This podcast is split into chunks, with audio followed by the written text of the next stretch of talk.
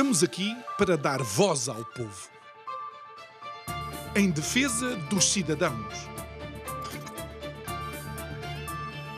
Pela dignidade humana. Todos temos deveres, mas também todos temos direitos. Será que existe justiça? Isto é o povo a falar. As Jornadas Mundiais da Juventude em Portugal, tal como muitas outras coisas, estiveram envoltas em alguma polémica. Polémica artificial, polémica criada, se calhar, por algumas situações que deveriam ter sido analisadas a posteriori ou, inclusive, antes de que o evento acontecesse. Mas a questão que nos coloca, de facto, mais preocupados é parece que essas polémicas não acabaram com, a própria, com o próprio evento. Pensemos, por exemplo, houve a situação do palco antes, houve a situação dos dinheiros antes. E agora, depois, até o nome de uma infraestrutura como uma ponte tem sido o suficiente para levantar celeumas. Bom, tudo isto faz-nos pensar que o aparente êxito e sucesso do evento acaba por se esfumar. É que, em algum momento, alguém achou que um evento espiritual deveria ter um retorno material. Boa noite. Meu nome é João Nuno Pinto e isto é o Povo a Falar. Estou consigo de segunda a sexta-feira, neste mesmo horário, emissão em simultâneo Curiagos TV e Rádio Vida 97.1. O tema para este mês, e mais uma vez quero relembrar que quando selecionámos este tema, os eventos que estão a suceder em Israel não eram de todo expectáveis. O tema é Mar Morto. Porquê Mar Morto? Olha, é porque de facto é um pedaço de água, é um lago, por assim dizer, onde o desequilíbrio dos ingredientes é tal que não permite qualquer tipo de vida. E porquê é que eu estou a falar disto? E porquê é que serve para a conversa de hoje? É que há um ingrediente em Portugal que é inescapável, não conseguimos fugir dele, que é a inveja à portuguesa, com características próprias. É que, por exemplo, eh, faz com que olhemos para qualquer outro cidadão português com sucesso e pensemos, é um aldrabão. Isto deve ter feito algum acordo, deve ter corrompido alguém. É uma inveja tipicamente lusitana. É uma força destrutiva, absolutamente infantil e que não tem ambição alguma. Porque podia olhar para o sucesso do outro e dizer eu quero ter sucesso como ele, mas não. A inveja portuguesa é eu não tenho o sucesso que ele tem e também não quero que ele tenha sucesso. Uma coisa fantástica. A tudo isto, o Papa Francisco deveria ter tido uma postura clara, firme e sem qualquer tipo de ambiguidade no seu discurso. E é isso que temos que saber. Se de facto Francisco foi claro a dizer que só há um caminho a seguir. Digo eu, que não percebo nada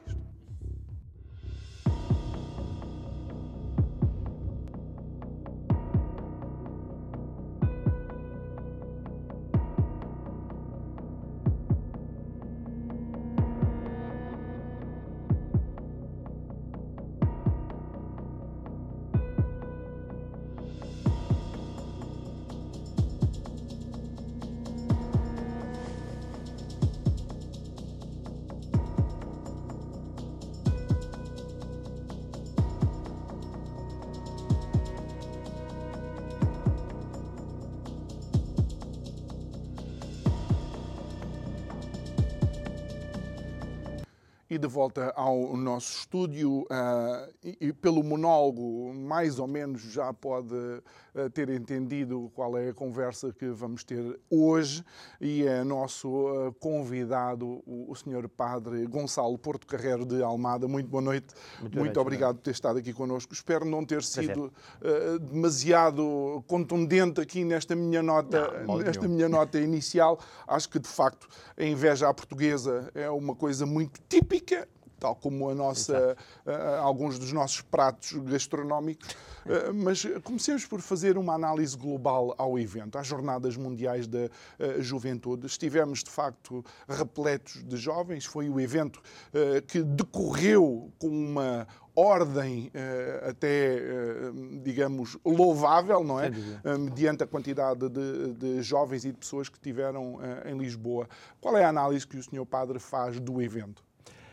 Muito obrigado pelo convite tão amável e pela sua simpatia. Gosto muito de estar aqui e agradeço a amabilidade do convite. E acho muito oportuna esta uh, ocasião para refletir um pouco sobre aquilo que passou, porque às vezes também pode acontecer que uh, pronto, olhamos com alguma expectativa para um acontecimento, o acontecimento realiza e depois acaba tudo e voltamos à pasta. Hum. E, e não deve ser assim. Devemos fazer com que estes acontecimentos que sejam semente para coisas futuras e que possam ter ponto de partida, ponto de partida, uhum. exatamente, para novas uh, aventuras e também para o despertar de novos problemas e de novos desafios. Uh, eu acho que é consensual dizer que as Jornadas Mulheres da Juventude foram um grande êxito.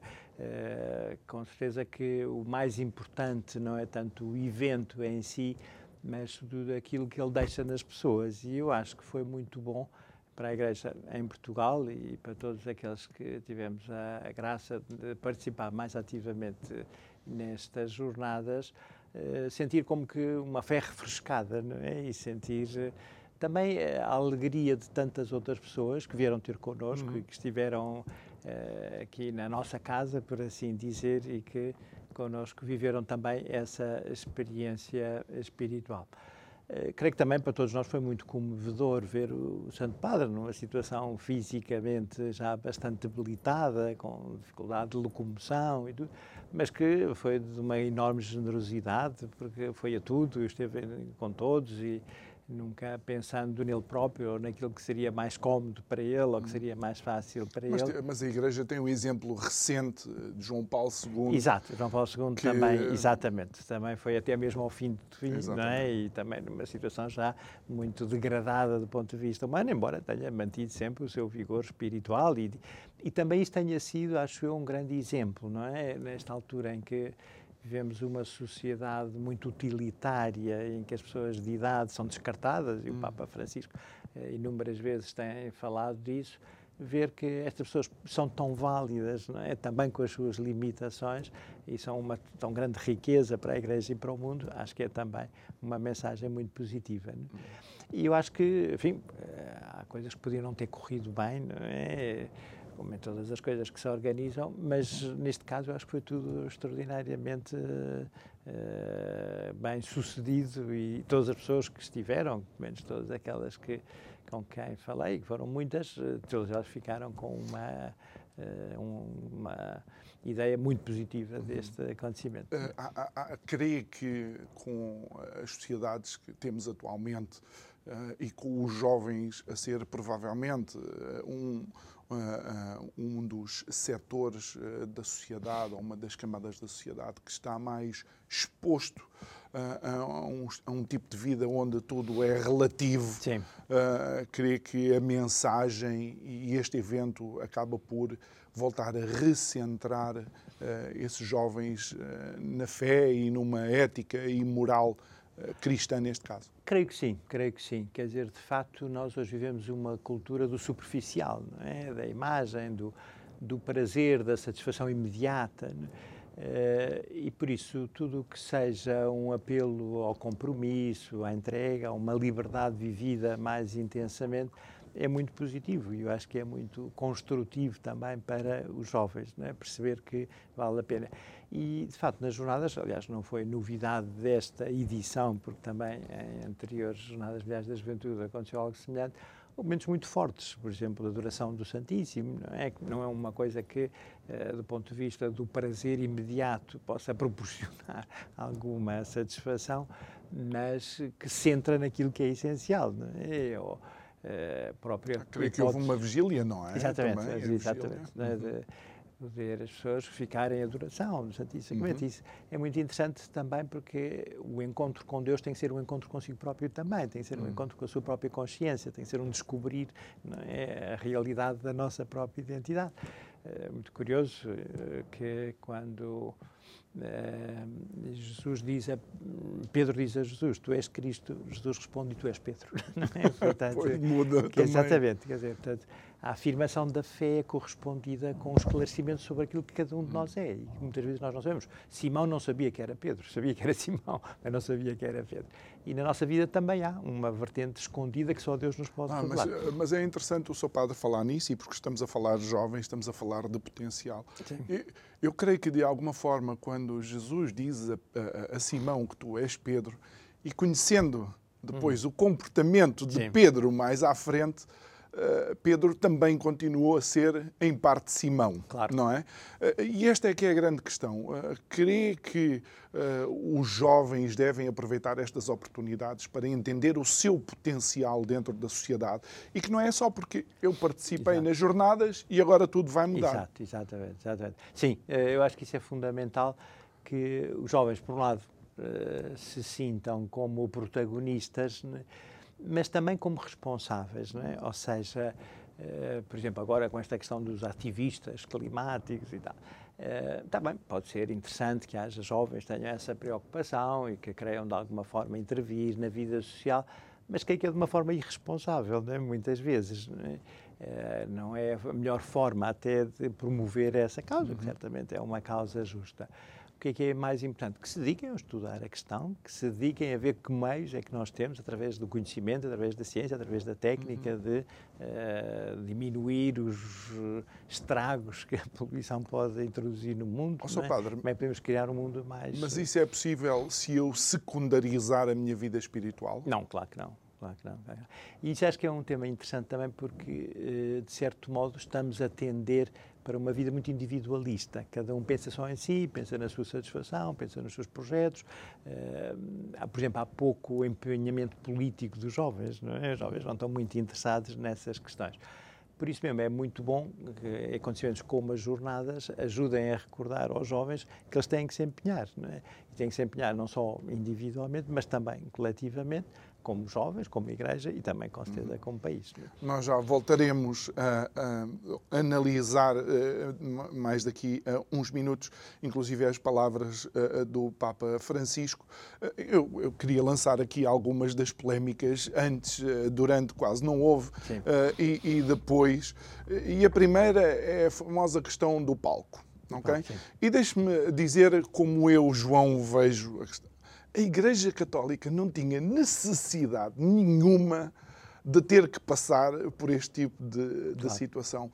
Como é que uma instituição milenar, perdão, com uma estrutura uh, financeira organizada, uh, acaba por, não vou dizer humilhação, mas ter que passar por esta, esta desagradável situação? Sim.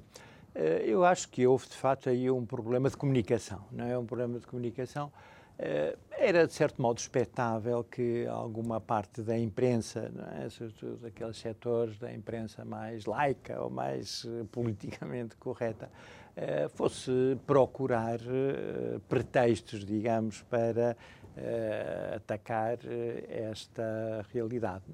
E o aspecto financeiro é sempre um aspecto, uh, um calcanhar daquilo, hum. sempre. Porque então em Portugal, coisas, não é? Exatamente. Não é? Há pouco falava da inveja, é? e com razão as pessoas ficam sempre é? mais sensibilizadas quando se hum. toca essa, essa tónica.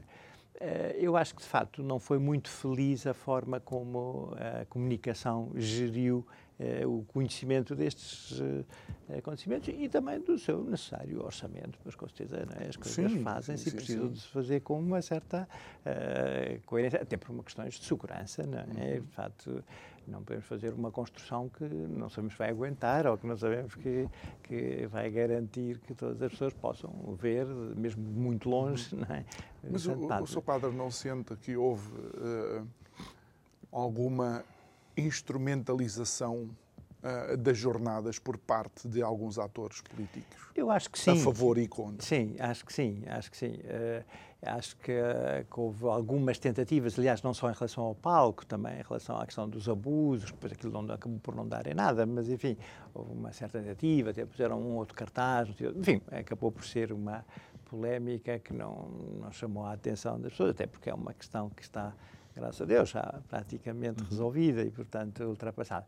Mas sim, houve tentativas de, eh, de alguma forma, manchar é? uhum. este acontecimento com, com essas nódoas. É? provocando sobretudo a indignação das pessoas, quando também é verdade que uma pessoa que não é técnica não tem capacidade de saber se aquilo é muito ou é pouco, não é? Se aquilo é um orçamento razoável ou não é um orçamento razoável. Se poderia fazer ou não um palco com as mesmas condições por um preço mais baixo ou não podia. Não é? Portanto, trazer para a praça pública esses temas com grande estrondo, é?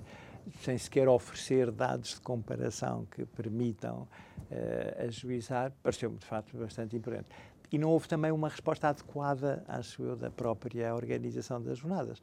Devia ter sido uma, uma, resposta imediata, esclarecendo os fatos, dizendo a verdade, e até porque a comparação nos convinha, ou hum. seja, houve outros palcos de outros eventos, com muito menos pessoas e com muito menos é, projeção nacional, que andaram por essa ordem de grandeza e ninguém se escandalizou, não é?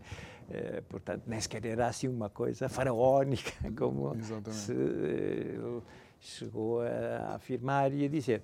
Acho que é infeliz e acho também que é uh, algo um pouco mesquinho, não é? Quer dizer, uh, estamos a pensar numa coisa fantástica, que trouxe milhares, não é? talvez um milhão e meio de pessoas a Lisboa. Uh, nunca tinha havido em Portugal uma Jornada Mundial da Juventude, provavelmente não voltará a acontecer nos tempos mais próximos. Uh, bom, isso é uma coisa ótima, isso é uma coisa estupenda que também tem alguns encargos, sim, provavelmente terá alguns encargos que é necessário suportar, é?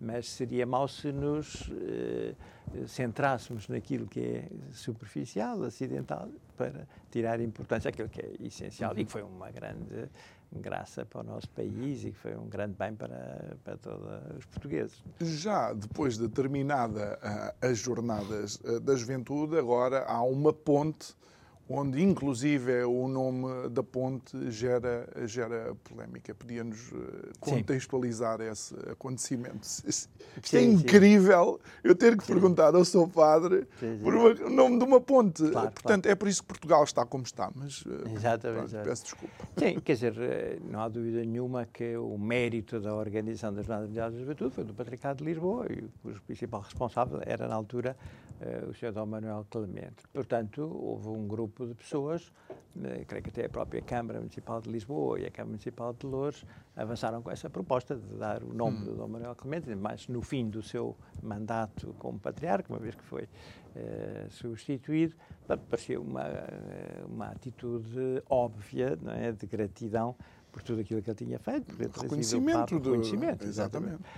Eh, Dom Manuel Clemente não é uma pessoa qualquer, nem sequer é um qualquer patriarca de Lisboa, se é que alguém que é patriarca de Lisboa é apenas um patriarca de Lisboa, mas enfim, é um prémio pessoa, é um, um, intelectual reconhecido por toda a gente, que tem uma obra fantástica, não é? que tem um serviço à Diocese de Lisboa, magnífico, porque ele pertence ao clero de Lisboa, foi bispo auxiliar de Lisboa e depois patriarca de Lisboa, não é? Portanto, quer dizer, é, é uma figura que merece todo o nosso respeito e é certamente respeitado e querido e, e reconhecido por muitas pessoas, não católicas também, basta que tenham alguma uh, competência intelectual e cultural para ajuizar o seu papel. Portanto, parece-me que era uh, perfeitamente óbvio, que era perfeitamente hum. uh, justo que, lhe, que fosse de alguma forma é, honrado e essa poderia ter sido uma hipótese. Uma vez que o próprio João Manuel, que não gosta de polémicas e que procura evitar tudo que seja né, atritos na sociedade ou que ele possa de alguma forma provocar isso, ele desistiu dessa ideia e eu acho muito bem que se desista dessa ideia, se o próprio não quer, também Sim. não faz muito sentido. Agora, parece-me que seria razoável que a Câmara de Lisboa ou que a Câmara de Louros né, eh, procurassem outra via de honrar o Sr. Dom Manuel Clemente, seja, que não há eh, não há falta de outras ocasiões para o fazer, porque e é um nome que mereceria estar na toponímia das, destas uhum. duas grandes cidades que tanto lhe devem. Uh, Senhor Padre, uh, e daqui a pouco já vamos analisar os discursos do Papa Francisco, mas creio que vou mencionar algo que o próprio Papa mencionou quando estava, quando estava cá. Um, o, o, que é que, o que é que sente um, um católico eh, quando vê eh, os chefes de governo que validaram eh, leis como a eutanásia e o aborto, e desculpa a expressão, eu não tenho qualquer tipo, a bajular o Santo Padre, sabendo que eles foram os responsáveis por leis que, pelo menos, são anti aquilo que é o fundamento da fé cristã. Exatamente. De facto, pode haver, e seguramente há aí alguma incoerência, não é? E, e, com certeza que teria sido mais razoável né, que essas pessoas não tomassem essas atitudes. Né, eh, também atenção à vinda do Santo Padre ao nosso país, não é? Quer dizer, eh, se eu tenho esta perspectiva e as Jornadas Mulheres da Juventude não foram anunciadas com uma semana de antecipação, mas com muitos meses até, uhum. mais de um ano, até porque foi necessário adiar um ano, ah, tendo sim, em conta a pandemia. pandemia Portanto, acho que teria sido uma atitude da mais elementar cortesia institucional não avançar com propostas tão fraturantes é? em relação a alguém que, obviamente, não se sentirá muito confortável né, ao ser com, com, cumprimentado por pessoas que são politicamente e moralmente responsáveis por essa legislação que não é apenas anticatólica, é anti-humana, é? vai contra o respeito pela vida e humana. Anticonstitucional, e anticonstitucional, dizem muitos, não é? Exatamente. Uh, ainda para mais, uh, não consta que a maioria dos portugueses seja favorável a esse tipo de medidas. O povo português não foi tido nem achado nesse processo. Uh, infelizmente, também, o Tribunal Constitucional não teve a coragem de recordar que a Constituição é clara, uhum. dizendo que a vida humana, não a pessoa humana, mas a vida humana inviolável. é inviolável. Portanto, fazia todo o sentido que, enfim, que essas medidas não tivessem sido eh, levadas avante. Infelizmente não foi o que aconteceu. Eh, e o Santo claro, Padre menciona, o Papa Francisco sim, menciona sim, esse sim, retrocesso. Menciona, menciona, exatamente, exatamente. Eu acho que isso é importante. Uh, claro que o Papa também tem que ter uma atitude curial, uma atitude protocolar, digamos, com as autoridades do país que visita. Não hum. poderia não o fazer, não, é? não poderia recusar a cumprimentar o Presidente ou não cumprimentar o Primeiro-Ministro, como é óbvio. Não é? Aliás, até talvez recorde um caso em que eh, São João Paulo II foi à Nicarágua e havia um governo sandinista em que havia até eh, alguns ministros que eram sacerdotes. É verdade. Que, e, e, era uma, uma situação complicada, porquê? Porque eh, a chegada do Santo Padre e ao cumprimentar o governo não havia som, portanto qualquer coisa que o Papa dissesse não seria registado. E então João Paulo II o que fez foi fazer assim, diante daquele sacerdote que estava numa situação irregular, porque um sacerdote não pode, obviamente, ocupar uhum. cargos políticos, nem políticos, menos ainda de um governo anticristão, como era o caso. E, e, e, creio, se me recordo, que não sei se foi na Nicarágua, onde alguns sacerdotes chegaram a ser eh, assassinados sim, eh, sim, naquela, sim, sim. Exatamente, zona. É? Sim, quer dizer, a, a, própria viagem foi muito hum. tensa, porque o governo sandinista uh, apostava numa igreja paralela. Uhum. e o Papa teve que celebrar a missa, mas uh, os fiéis estavam muito afastados do altar, e o Papa, no fim da missa, uh, apresenta o báculo, não é? a cruz de Cristo, não é? para dar a entender às pessoas que sabia que eles estavam lá. Havia pessoas a boicotar a própria celebração. Uhum. O Papa até ponderou a possibilidade de interromper a celebração, porque não havia condições para prosseguir. Mas, bom, em atenção aos cristãos que lá estavam, uhum. até ao fim. Não é? E, e, nesse caso, de facto, ficou bem visível. Visível, visível, exatamente. E, e, eu não sei eh, se, se, de facto eh, houve, ou se o, o, Papa Francisco foi de facto claro em algumas eh, das suas intervenções. Nesta, aparentemente, foi. Mas uma vez que estamos numa, numa sociedade onde o audiovisual, especialmente, Sim. é tão importante a, mim ficou-me um bocado um amargo de, um amargo de boca. Uh, e depois, eh, para culminar uh, a cereja no topo do bolo, o primeiro-ministro português vai a Roma uh, algumas semanas depois uh, a visitar uh, o, o, Santo, o Santo Padre.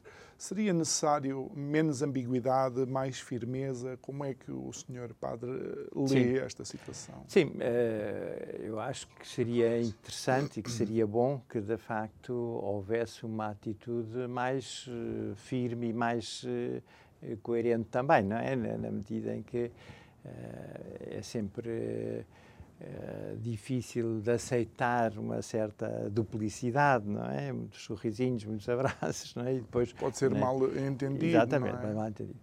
Mas também compreendo que pronto, o Santo Padre tem que estar aberto a todos e tem que receber a todos e tem que acolher a todos. Também recebeu o Biden, o Biden é um, um católico, entre aspas, não é? que promove o aborto no seu país e uh, o Papa tem que se recusar a recebê-lo talvez não seja a Promove agora, não, não promovia antes, mas o pois é, Biden é, é, todo, pois, pois, é toda uma história. Nós vamos aproveitar este momento e vamos até à nossa rúbrica de Direitos do Consumidor. Até já.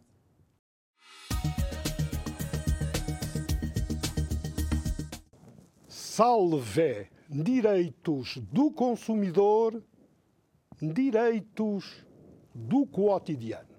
É preciso saber para se proteger. Sardinha mal amanhada, jaquinzinho na enxurrada, de um telespectador de Coimbra, uma insígnia de renome na distribuição agroalimentar com origem em Espanha. Uma banca de peixe com espécies de qualidade. Dois cabazes em planos distintos, mas contíguos. Um de sardinha, outro de carapau miúdo, vulgo jaquinzinhos. Uma só etiqueta em dígitos visíveis a encimar ambos os cartazes. 4,99 euros. O cliente manda aviar um quilo. Na caixa, exigem-lhe pela partida de jaquinzinhos 10,99 euros o quilo. Protesta o preço constante do rótulo é de 4,99 euros. Justificação simples. Foi um lapso. Pergunta-se, deve pagar os 4,99 euros constantes do rótulo ou os 10,99 exigidos na caixa? E se perder a sardinha? De forma mal amanhada o seu sceptro de rainha, por de todo mal amada, e ceder ao Jaquinzinho no preço desnivelado, grafado assim de mansinho, não colhe por triste fado. A Lei dos Preços de 1990 estabelece no seu artigo 5 a indicação dos preços de venda por unidade de medida deve ser feita em dígitos de modo visível, inequívoco, fácil e perfeitamente legível através da utilização de letreiros, etiquetas ou listas, por forma a alcançar-se a melhor informação para o consumidor. E no número 4, em qualquer caso, a indicação do preço deve ser feita na proximidade do respectivo bem, de modo a não suscitar qualquer dúvida ao consumidor. E o 5, os bens vendidos ao mesmo preço, expostos ao público em conjunto, podem ser objeto de uma única marcação de preço a aparência conta. Ao decidir-se pela compra, o consumidor teve em mira o preço afixado suscetível de abranger as duas espécies piscícolas. Ao exigirem no ato de pagamento preço superior aos 10,99 euros, é lícito ao cliente impor que faturem o bem só e tão só pelo preço exposto. Aliás, a não afixação do preço da espécie por negligência e o facto de ao cliente se não poder exigir montante superior ao exibido, constante já de si de uma sanção o fornecedor, é o por ter de ficar, no caso, com o eventual prejuízo ou menor lucro do que aquele que seria naturalmente expectável. A cobrança de preço superior ao constante dos correspondentes suportes, dos letreiros, dos rótulos, das listas, constitui crime de especulação, previsto e punido pela Lei Penal do Consumo de 20 de janeiro de 1984. Será punido com prisão de seis meses a três anos e multa não inferior a 100 dias, dilo o artigo 35, quem vender bens ou prestar serviços por preço superior ao que conste de etiquetas, rótulos, letreiros ou listas elaborados pela própria entidade vendedora ou prestadora do serviço. Havendo negligência, a pena será de prisão até um ano e multa não inferior a 40 dias. Fique o registro.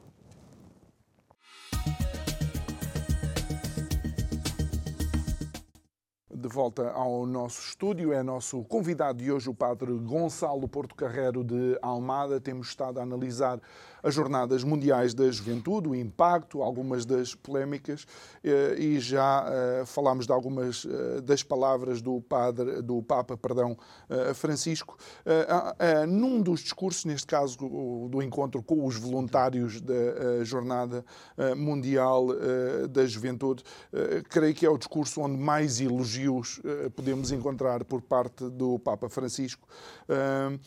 Ele diz, por exemplo, lutaste durante vários meses vezes de forma escondida, sem barulho, sem protagonismos, para que todos pudéssemos encontrar-nos aqui a cantar juntos. Será que de facto são estes voluntários que são, eh, por assim dizer, o coração das, das jornadas, ainda mais do que alguns dos políticos ou uh, daqueles que víamos na comunicação social a comentar as próprias hum. jornadas? Uh, sim, senhor. Eu acho que o coração das jornadas é Cristo. Sim. Cristo é que é o coração e é o motor e, claro. é, ao fim e ao cabo, aquele que nos congrega, que nos junta, que nos anima. Sem ele nada seria possível, não poderíamos fazer nada. Né? Mas uh, eu acho que é muito bom ter sublinhado o papel dos voluntários, porque foi um papel de fato fantástico que desempenharam com eh, enorme dedicação e com enorme entusiasmo e acho que boa parte do êxito das Jornadas Mulheres da Juventude se deve a eles. É? Eh, também aquelas pessoas que, se calhar, numa paróquia distante, em uhum. Porto Alegre, ou em Beja, ou em Trás-os-Montes, eh, também pronto, souberam cativar os seus amigos, souberam criar um grupo de pessoas que veio até Lisboa, se dispuseram a passar por alguns sacrifícios, se calhar para passar aquela última noite ao relento é? no Parque Tejo, etc. Eh, e, e com uma enorme disponibilidade também para ajudar todos os que vinham ao nosso país. Acho que é talvez uma característica que nos que nos é própria, saber receber. Eu acho que nós portugueses temos essa capacidade, porque somos abertos, estamos, somos um povo muito dado a contactos com uhum. outras uhum. civilizações e geralmente para onde passamos deixamos boas recordações, não é? precisamente por isso temos uma atitude muito dialogante e muito comunicativa e aliás os próprios que vêm cá uh, ficam sempre bem impressionados por essa atitude tão portuguesa de bem acolher e de bem receber. Aliás, vi uma coisa muito engraçada do, de um voluntário que estava numa casa eh, que tinha sido acolhido e também as famílias que acolheram voluntários foram excepcionais e perguntar se estava tudo a correr bem e ele disse não, ficou um bocadinho assustado, então não está a correr tudo bem. Não, é porque, sabe, todos os dias quando saio, justamente tomavam um pequeno almoço em casa e depois durante o dia eh, estavam eh, nas jornadas, e todos os dias, quando saio, obrigam-me a levar tanta coisa que eu depois não sou capaz sequer de comer. claro. Eh, não, não, estava a correr bem, mas não era por defeito, era por excesso. Porque a família estava tão empenhada e estava tão uhum. empunha que ele sentia que de fato não tinha capacidade. Depois, e eu acho que isso foi uma coisa muito positiva da parte dos voluntários, eh, também que, que eram pessoas muito simples e que não tinham exigências e que não tinham reclamações e que estavam muito agradecidas por tudo o que por eles fazia, mas também por aqueles que os acolheram, que tiveram também uma atitude fantástica, de uma grande hospitalidade, um grande sentido cristão. Depois, no encontro com jovens universitários na Universidade Católica, claro. também no, no início do seu discurso, uh, o Papa Francisco pede para desconfiemos das fórmulas pré-fabricadas, das respostas que nos parecem ao alcance da mão, extraídas da manga como se fossem cartas viciadas de jogar. Desconfiemos de propostas que parecem dar tudo sem impedir nada. Uh, Francisco aqui está a dar um claro alerta Exato. aos jovens e já é aos jovens universitários que estão a ponto de entrar, digamos, no mercado de trabalho. Exato. Eu acho que é muito interessante essa chamada de atenção porque eu acho que é muito importante formar as pessoas numa sã mentalidade crítica. Uh, de facto, nós hoje em dia vivemos num mundo da informação, e isso é uma coisa ótima, temos imensas vias através das quais estamos a par de tudo o que acontece, mas muitas vezes essa informação é viciada. Uhum. Eh, já se falou muitas vezes das fake news e outras coisas, uhum. e muitas vezes é tendenciosa, não é? tende a sugerir uma conclusão que não é verdadeira. Por isso, eu acho que todos os cristãos, mas de um modo especial os universitários, têm que ter essa mentalidade crítica para poder ajuizar aquilo e discernir uhum. aquilo que é e, eh, verdade ou não. E ainda neste, neste discurso, uma passagem, eh, o Papa fala sobre a necessidade de redefinir o que chamamos de progresso e evolução. Uhum. É que, em nome do progresso, já se abriu eh, caminhos de muito retrocesso. Exato, exatamente. De facto, acho que é também muito interessante esse, esse chamamento. Porquê? Porque às vezes somos levados pela utopia técnica é? e cada vez mais se podem fazer mais coisas, mas não basta saber apenas se se uhum. pode uhum. fazer, é preciso também saber se se deve fazer. Ou seja, a questão técnica não é única a questão técnica não pode suplantar a questão ética, que é sempre, certamente, a mais importante. Olha, eh, e uma leitura que eu faço, eh, e pode ser de facto a minha leitura, e é a minha leitura, eh, no, na cerimónia de acolhimento, o Papa Francisco fala que na Igreja há espaço para todos e quando não houver, por favor, façamos com que haja, mesmo para quem erra, para quem cai, para quem sente dificuldade. O Senhor não aponta o dedo, mas alarga os braços. Assim nos mostra Jesus na cruz. Não fecha a porta, mas convida a entrar. Não mantém a distância, mas uh, acolhe. E depois, em duas uh, referências, em dois outros discursos, o Papa fala de inclusão.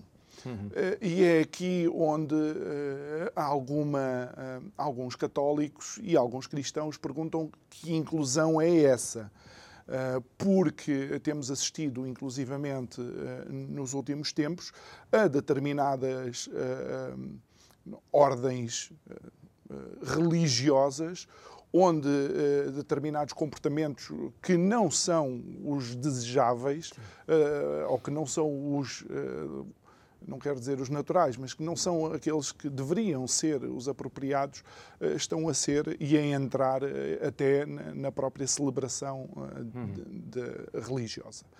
Uh, qual é a inclusão que se pode estar aqui a falar? Muito bem, uma pergunta muito oportuna, também por isso de que às vezes ficamos com o slogan, não é? o hum. todos, todos, todos, que foi de facto uh, o ex-libris, por assim dizer, destas Jornadas Mundiais da Saúde, da, juventude, desculpa, da juventude uh, e uh, esquecemos que o todos, todos, todos não é o vale tudo, não é?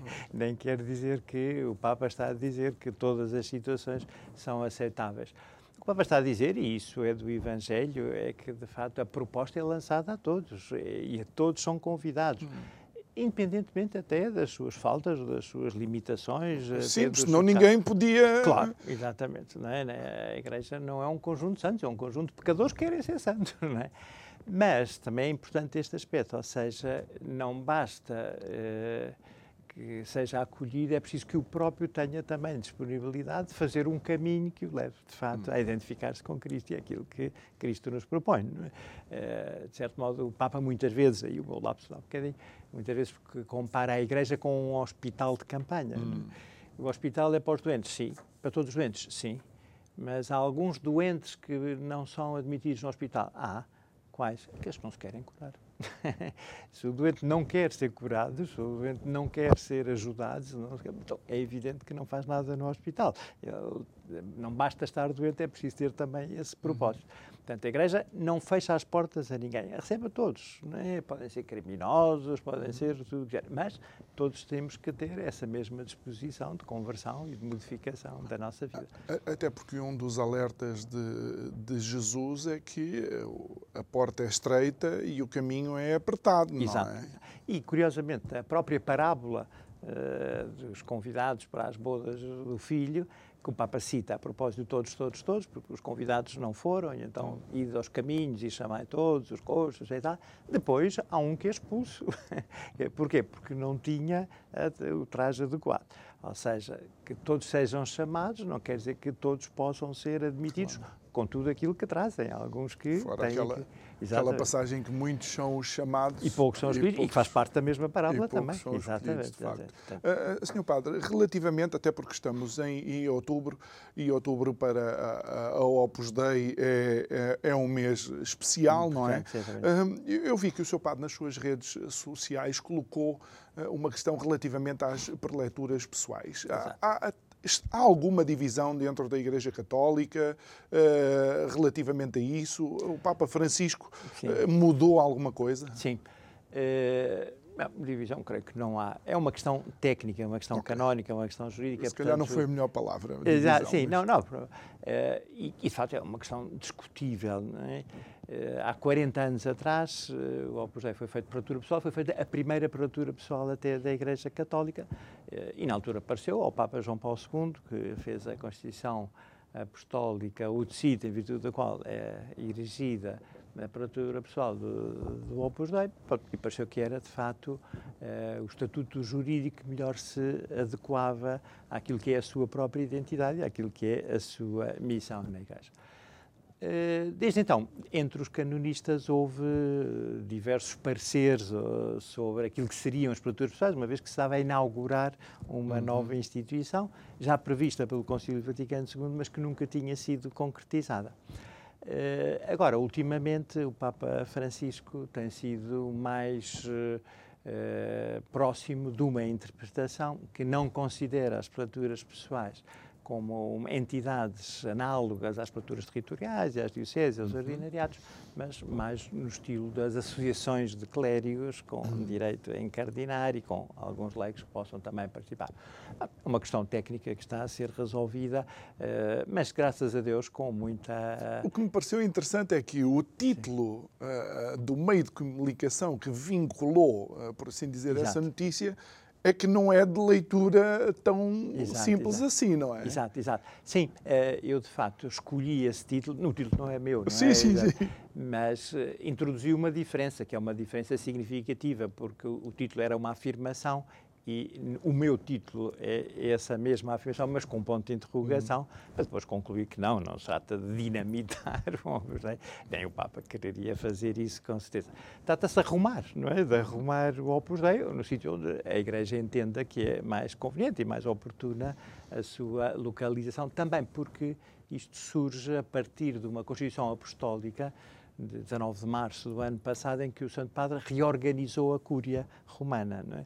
E já nessa uh, reorganização, uh, a prelatura pessoal dependia, enquanto prelatura pessoal, do dicastério para os bispos e o Santo Padre entendeu que fazia mais sentido estar uh, sob a dependência do dicastério para o clero. Não é? Hum. Portanto, produziu essa alteração, que não é particularmente significativa, eh, e depois fez um moto próprio, é? em julho do ano passado, apelando a que o Opus deve defender o seu carisma e deve procurar também eh, adequar os seus estatutos a esta nova perspectiva canónica, e assim se fez fez um congresso da obra com representantes de pessoas de todo o mundo para fazer propostas para a alteração dos estatutos e agora essa alteração dos estatutos está já entregue à Santa Sé e a Santa Sé com certeza que Aprovar. aprovará ou poderá recomendar alguma outra uhum. pequena alteração, mas dizer, tudo o que é essencial mantém-se e não há nenhuma alteração significativa. Entretanto, outubro uh, tem datas uh, vá, simbólicas para, para a Opus Dei. Exato, exatamente, exatamente.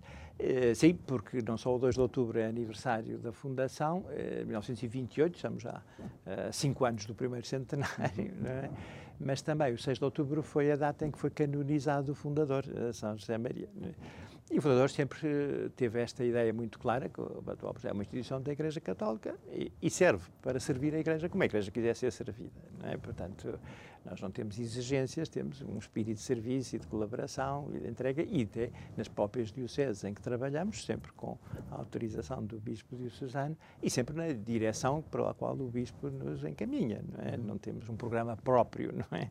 O nosso programa, em cada sítio onde estamos, é o programa do Bispo, não é? É o programa dessa diocese. E, e, e o seu padre, uma vez que sinto-me à vontade eh, para, para fazer esta, esta, esta pergunta, eh, muitas muitas vezes a uh, Opus Dei uh, tem uh, sofrido de alguma forma através de quase imaginação ficcional, seja pela obra de Dan Brown, Código de Da Vinci, em que é, por assim dizer, um grupo de templários que ainda anda por aí uh, com espadas uh, a limpar o sebo, desculpa a expressão, a quem quer que seja. Pode-nos mais ou menos contextualizar qual é que é a ação uh, Sim, de facto, não é só, acho eu, em relação o Opus Dei, também outras instituições da Igreja, lemos dos jesuítas, por exemplo, a hum. Companhia de Jesus foi muito mal vista, até chegou a ser extinta pelo próprio Papa, não é?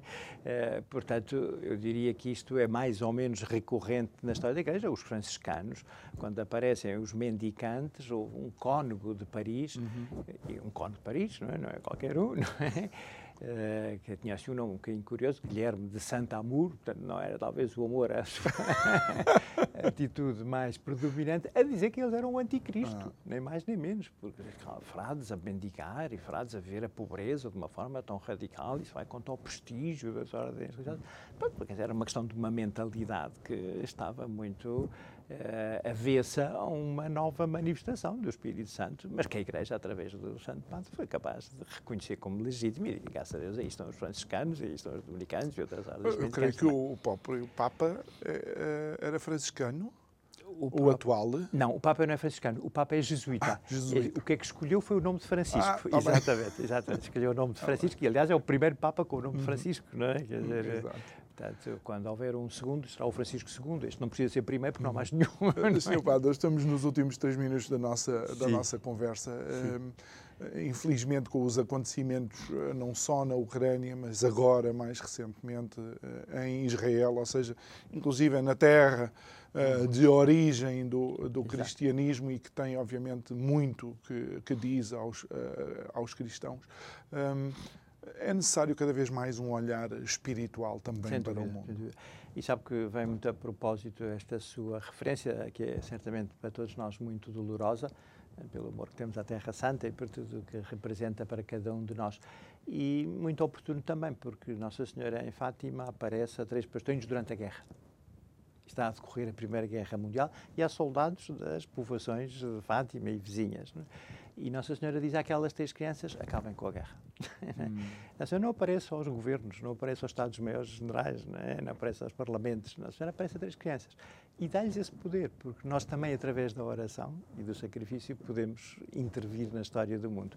Eu acho que era muito importante que, sem dúvida, não ficássemos apenas em lamentações, embora seja tão triste este estado, mas procurássemos levar isso à nossa oração, porque também nós, com a nossa oração e com o nosso sacrifício, temos algo a fazer pelo bem daquelas populações que estão a sofrer tanto. Uhum. E não vale a pena pensar que são milhares de quilómetros de distância, pois não? Estamos muito perto deles, não é? porque todos aqueles que sofrem estão ao nosso lado, são nossos irmãos, e não podemos uh, aliar-nos de um tão grande sofrimento. Tantas pessoas, tantas famílias, mais de 1.500 uh, vítimas uhum. mortais só nestes dias. É? É? brutal, não é? pensar nessas famílias, pensar que podia ser um dos nossos. Não é? Uh, e são um dos nossos, porque eles são nossos irmãos também, e quer os que estão de um lado, quer os que estão do outro. Por todos eles temos que rezar e temos que pedir uh, a Nosso Senhor que olhe pela sua terra é? e que lhes dê a paz quanto antes. Mas para isso temos que, se calhar, ser capazes de fazer uma coisa que o seu padre uh, disse logo no início da nossa conversa: ultrapassar este imediatismo e esta vida tão Exato. material e tão relativa Exato. que temos tido. Exato. Senhor Padre Gonçalo Porto Carreiro da Almada, muito obrigado por ter estado aqui connosco. Obrigado pela sua abertura, franqueza e permitir-me fazer, se calhar, algumas eh, perguntas que possam eventualmente ser mais desconfortáveis. Não há perguntas inconvenientes. Agradeço, agradeço imenso. E agradeço assim também que nos acompanhou uh, em mais um Isto é o Povo a Falar. Não se esqueça que depois colocamos no canal de YouTube do Isto é o Povo a Falar todas as conversas uh, para que você possa rever aquelas que mais gostou ou uh, mais lhe interessou. Obrigado também por partilhar as nossas redes sociais, seja Instagram, seja Facebook. Desejamos um resto de uma boa noite e muito obrigado pela sua companhia. Boa noite.